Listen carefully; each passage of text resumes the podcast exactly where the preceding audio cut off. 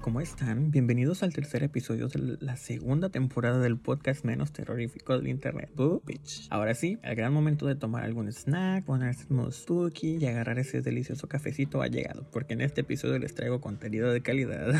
Antes de comenzar con el tema principal, quiero solamente comentarles dos cosas. La número uno es que este es el último episodio de esta llamada segunda temporada, entre comillas, Así que muchas gracias a quienes estuvieron, a quienes estuvieron sintonizando esta actualización en el podcast y el desarrollo de este pues supuesto proyecto. Segundo anuncio, para las tres personas que me escuchan, la verdad es que si realmente les interesan los podcasts de terror y temas paranormales o quieren escuchar algo de verdad y no este pseudo podcast, les recomiendo el gran podcast o programa de leyendas legendarias. Es un proyecto que ya lleva su tiempo aquí en internet. Este sí es un podcast de verdad en el cual los creadores cada episodio relatan temas spookies como realmente se debe. Obviamente lo encuentran en todas sus plataformas en las que las plataformas en las que siempre les menciono. Recuerden que el nombre es de Leyendas Legendarias y las plataformas que les digo pues obviamente es Spotify, YouTube, Google Podcast y quizá Anchor FM. Muy bien, pues para culminar esta autodenominada segunda temporada les traigo un programa especial, una radioproducción de nivel, bueno, no tanto así, pero es la audiodramatización de una de mis leyendas favoritas, El Charro Negro. Para ponerlos un poco en contexto, este audio es un trabajo que realicé en conjunto con dos compañeras para la asignatura de semiótica hace un tiempo ya, por aquellos primeros años de la universidad. Uh, long story short, nosotros para ese proyecto creamos un programa radial ficticio en el cual teníamos que aplicar varias características para una evaluación y el tema principal de ese programa ficticio fue una dramatización sobre un testimonio, obviamente ficticio. La verdad es que ni me acuerdo qué queríamos probar o cuál era el objetivo de ese proyecto, pero la verdad es que nos quedó muy perrona la gran historia y es por eso que se las quiero compartir en este episodio. Antes de comenzar, solamente quiero darle las gracias por sintonizarme. Nos escucharemos en las, sus siguientes pesadillas. Recuerden que yo soy Josafat, arroba Jos con doble O, guion bajo Cibrian en Instagram. Y esto es la hora de la lectura con el charro negro, aquí en Bubich. Hasta luego.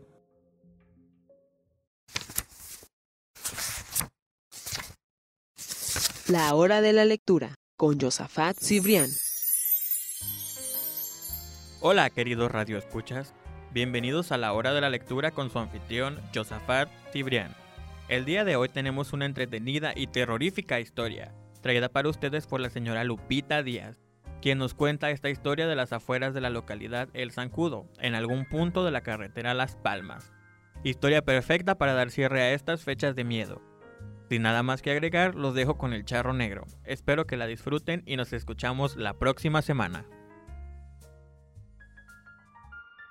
Mi abuela solía contarme esta historia cuando yo era niña. Creo que el trasfondo de esto era evitar que yo fuera rebelde y saliera sola durante las noches, y creo que funcionó. Ella me contó cómo fue su experiencia al toparse frente a frente con el infame charro negro, y cómo su vida no volvió a ser la misma. Mi intuición me decía que eran casi las 7 de la tarde, pues el sol se ocultaba rápidamente detrás de nosotras. La frescura de la noche se apoderaba de la solitaria vereda, mientras María y yo continuábamos nuestro camino a casa.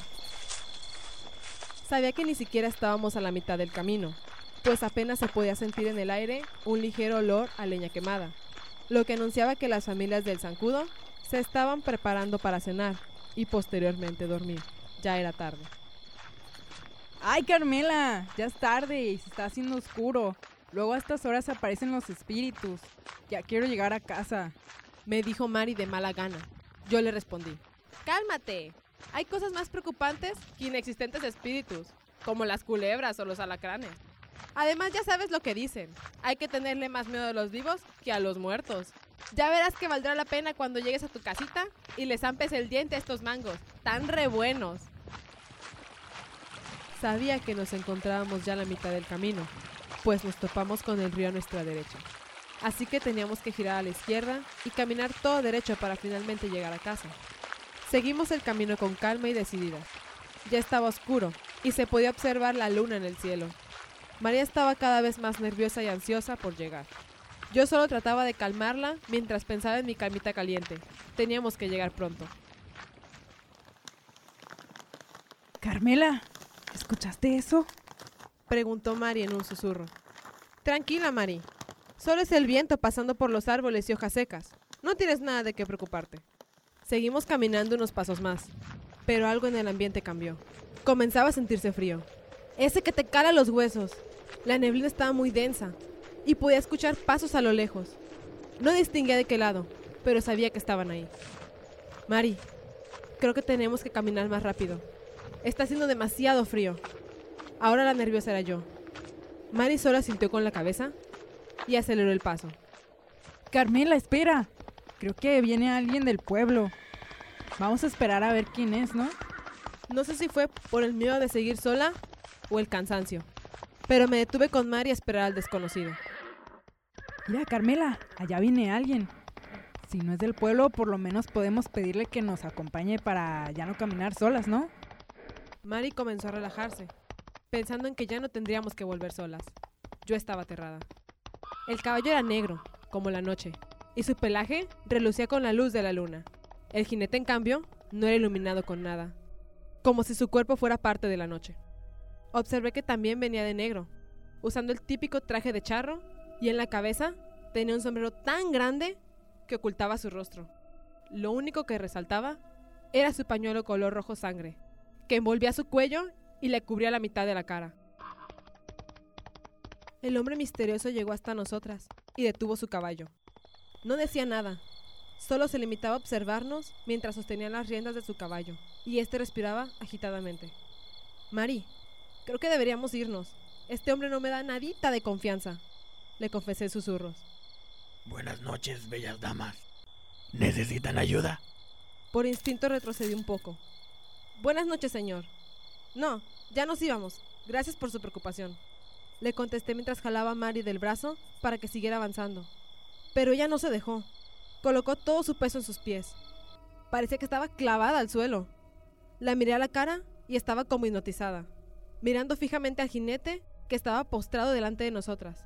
Me ofrezco a llevarlas. Suban a mi caballo y llegaremos más rápido de lo que piensan. Yo quise retroceder, pero Mari comenzó a caminar hacia él. Estaba tan embobada que dejó caer su canasta con mangos, mientras se acercaba al enorme caballo.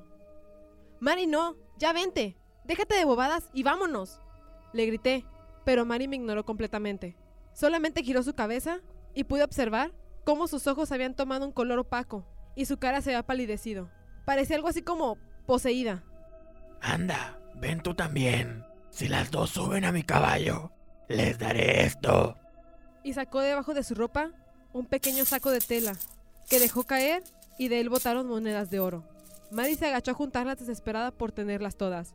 Se guardó el saco en el bolsillo de la falda y después volvió a girar hacia mí y con un tono vacío me dijo, Yo no sé tú, Carmela, pero yo me voy con este hombre. Hasta parecía que no era ella la que hablaba.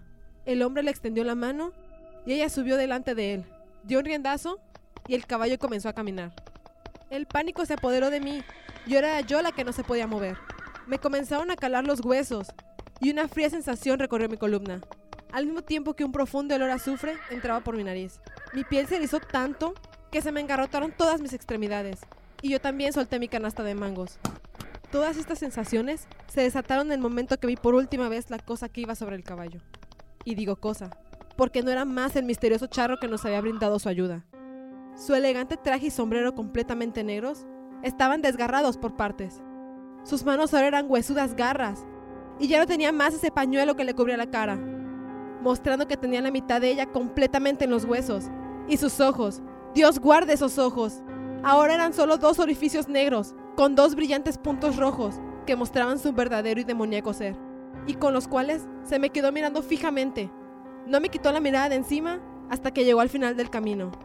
Ahí su caballo se paró en dos patas y soltó un chillante guaco, antes de desaparecer entre las veredas solitarias y la oscuridad de la noche, llevándose con él a mi amiga.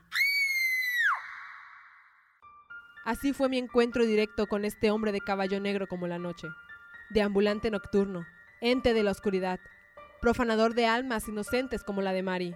Así que ya sabes, si vas al rancho por la noche, no camines solo por ahí, pues te puedes topar con el charro negro y puedes no correr con la misma suerte que yo.